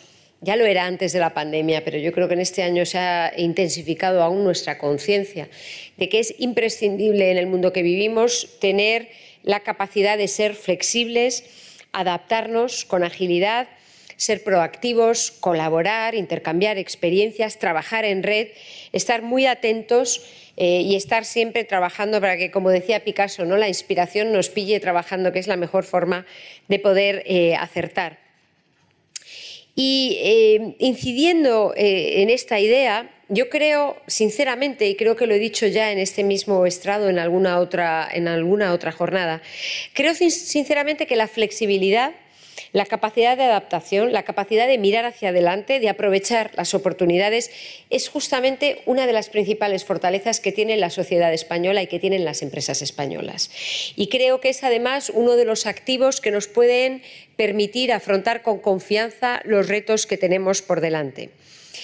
Si queremos que nuestro tejido productivo continúe la senda en la que ha avanzado en estos diez años de aumento de la competitividad, de la internacionalización, el crecimiento y el liderazgo de, algunas empresas eh, y de pequeñas empresas también que compiten sin complejos en los mercados internacionales, si queremos acentuar este progreso, creo que tenemos que apoyarnos precisamente en esta flexibilidad, la agilidad para poder responder a las nuevas necesidades. Y además creo es el momento de apoyarnos en estos activos porque España, la economía española, ha entrado en una nueva fase, la recuperación está en marcha, poco a poco vamos cerrando la brecha abierta por la pandemia.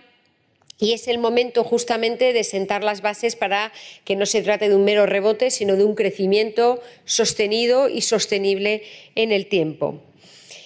Para eso está el plan de recuperación para justamente apoyándonos en nuestras fortalezas impulsar este proceso de modernización, de transformación.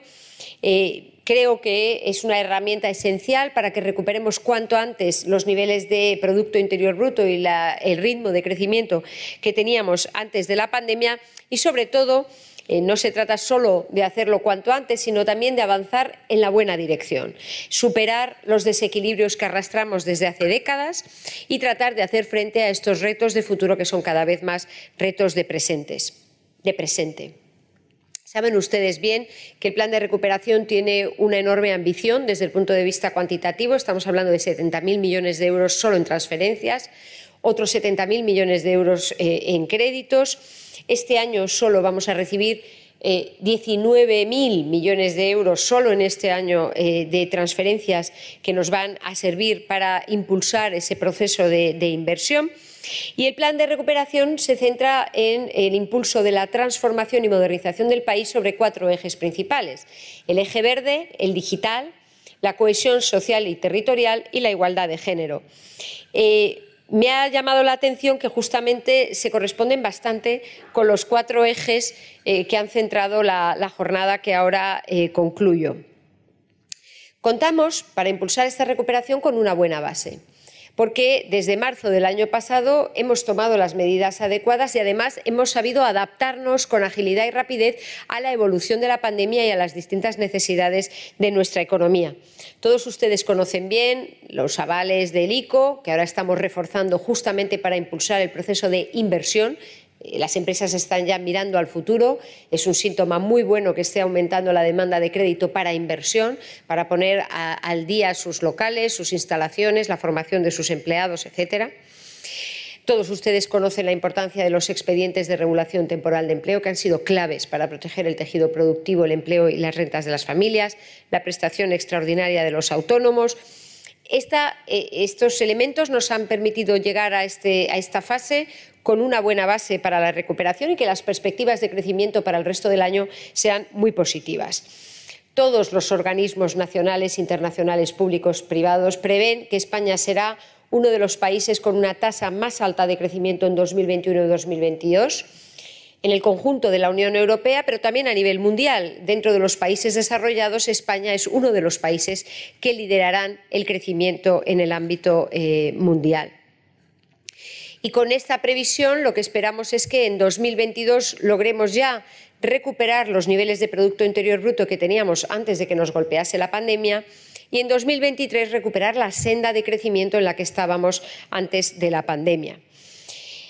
Gracias a las medidas adoptadas y esta red de seguridad tenemos esta base, que es imprescindible, pero no son suficientes para que recuperemos esa senda de crecimiento y, sobre todo, para que nos pongamos en una senda de crecimiento, como decía hace un momento, más sostenido, más sostenible desde el punto de vista económico-financiero, desde el punto de vista social y medioambiental a medio plazo. Arrastramos un déficit de inversión muy importante, como ustedes saben, la inversión pública en España estaba en el entorno del 4 o 5% del PIB antes de la crisis financiera cayó al 2% del PIB en 2008 y no se recuperó, a pesar del intenso crecimiento económico. España está más o menos en la mitad de la media de inversión pública y privada en I+D y este déficit que arrastramos, y en este foro empresarial no tengo que explicar que la inversión es el crecimiento futuro, ¿no? y por eso es tan importante que cubramos ese déficit. Pero es que además la pandemia podría agravar ese, ese déficit de inversión. Lo que hemos visto a lo largo de la historia es que una de las consecuencias de las pandemias es justamente que cae la inversión justo después. Y por eso es absolutamente imprescindible poner en marcha este plan de recuperación, este programa tan ambicioso de inversiones y de reformas para que no solo no se produzca esa caída, sino que además cubramos el déficit de inversión que venimos arrastrando y, por tanto, tengamos un punto eh, sólido, construyamos una recuperación que sea sólida y que sitúe al país en una posición mejor eh, en el medio plazo. Este plan de recuperación es tremendamente importante desde el punto de vista de la inversión y, como ha señalado la, señorita que me ha presentado, la colaboración público-privada es absolutamente clave para desplegar este programa tan ambicioso de inversiones y sé que este es el punto sobre el que eh, más eh, atención pública hay y sobre el que más se habla en el ámbito eh, internacional, en el ámbito empresarial. Pero quiero hablar brevemente, y ya termino esta intervención de clausura, de, la otra pata fundamental del plan de recuperación, que son las reformas. Eh, hemos podido comprobar eh, durante estos tres años lo importante que es tener una hoja de ruta clara de reformas estructurales. El Gobierno publicó en febrero de 2019 la Agenda del Cambio justamente para tener esta hoja de ruta. Y lo importante que es desplegar esta hoja de ruta con coherencia y también sobre la base del diálogo, sobre la base de la escucha, tratando de lograr el máximo consenso social y político, porque esta es la garantía de que las reformas son de verdad eficaces sobre el terreno y, sobre todo, que perduran en el tiempo. Tenemos que reforzar eh, esos lazos de colaboración, tenemos que construir sobre la base del diálogo, que es sin duda una de las marcas identitarias de nuestro Gobierno.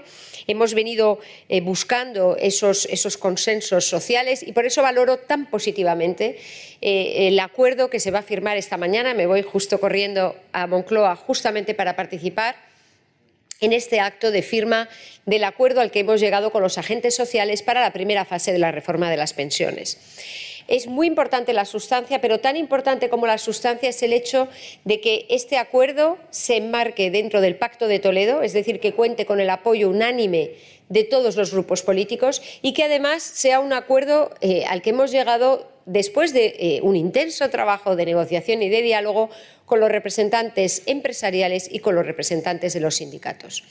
Hace aproximadamente un año, en los jardines de la Moncloa, firmábamos también ese acuerdo tripartito por la recuperación económica y el empleo, y esa es la hoja de ruta que hemos seguido durante este año, respondiendo a la pandemia, pero también tratando de avanzar en las reformas estructurales sobre la base del acuerdo con los agentes sociales. Y como les decía hace un momento, creo que esto es tremendamente importante, que tratemos de avanzar con los máximos consensos, que sigamos apostando por el diálogo social para que, junto con los agentes sociales, podamos desplegar con la máxima seguridad esta agenda de reformas que tiene que llevarnos a un crecimiento más sostenible y también más inclusivo.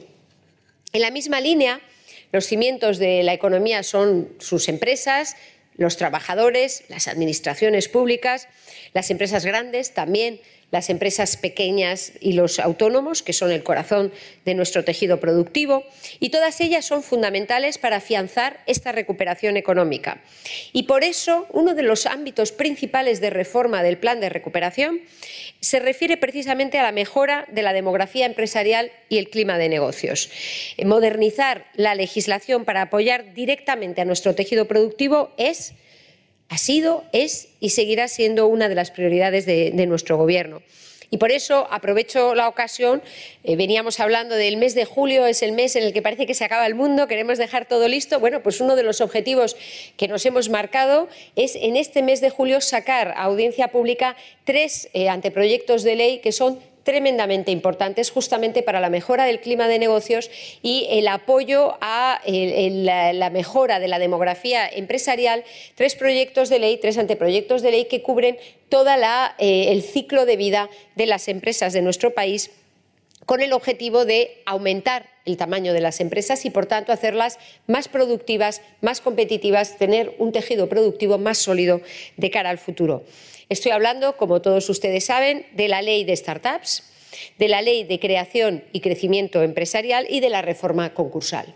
Son tres piezas muy importantes del paquete de reformas del plan de recuperación.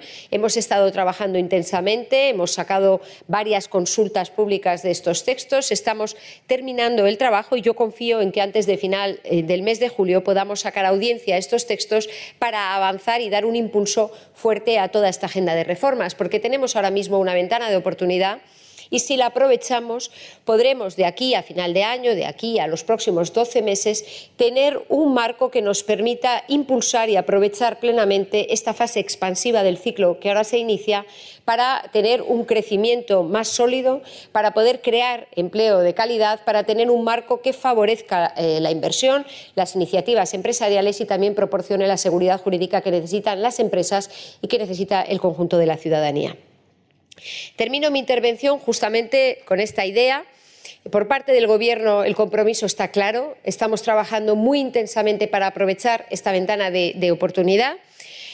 Y tengo que invitar a todos los que están hoy aquí representados y a todos los agentes sociales para que se unan eh, a este proyecto, para que sigan remando en la misma dirección, para que sigan actuando con responsabilidad. Creo que esta, esta acción coordinada esta mm, eh, incluso complicidad eh, con eh, las empresas y con, los representantes sindicales de nuestro país ha sido clave para que hayamos dado la respuesta que necesitábamos a la pandemia para haber puesto en pie una red de seguridad eh, sin precedentes en nuestro país, que nos ha permitido tener una salida de la crisis muy diferente de la anterior crisis financiera.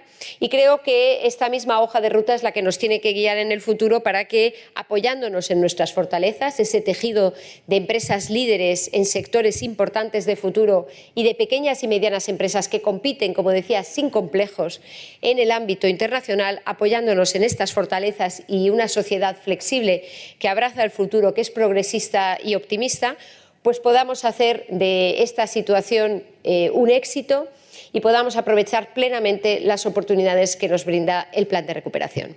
Muchas gracias.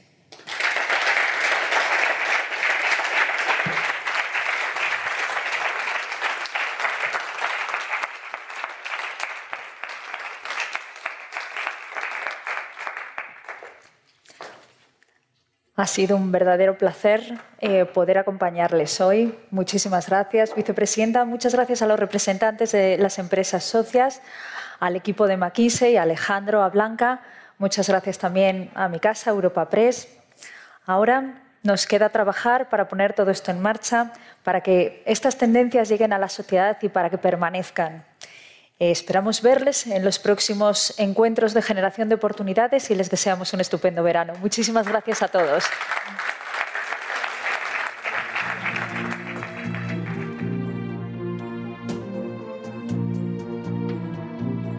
Despedimos esta entrega de los desayunos informativos de Europa Press invitando a todos nuestros oyentes a descubrir el resto de episodios de este podcast, así como los de los distintos programas de nuestra red a través de europapress.es barra podcast. Recuerda que todos ellos están disponibles en las principales plataformas de podcasting.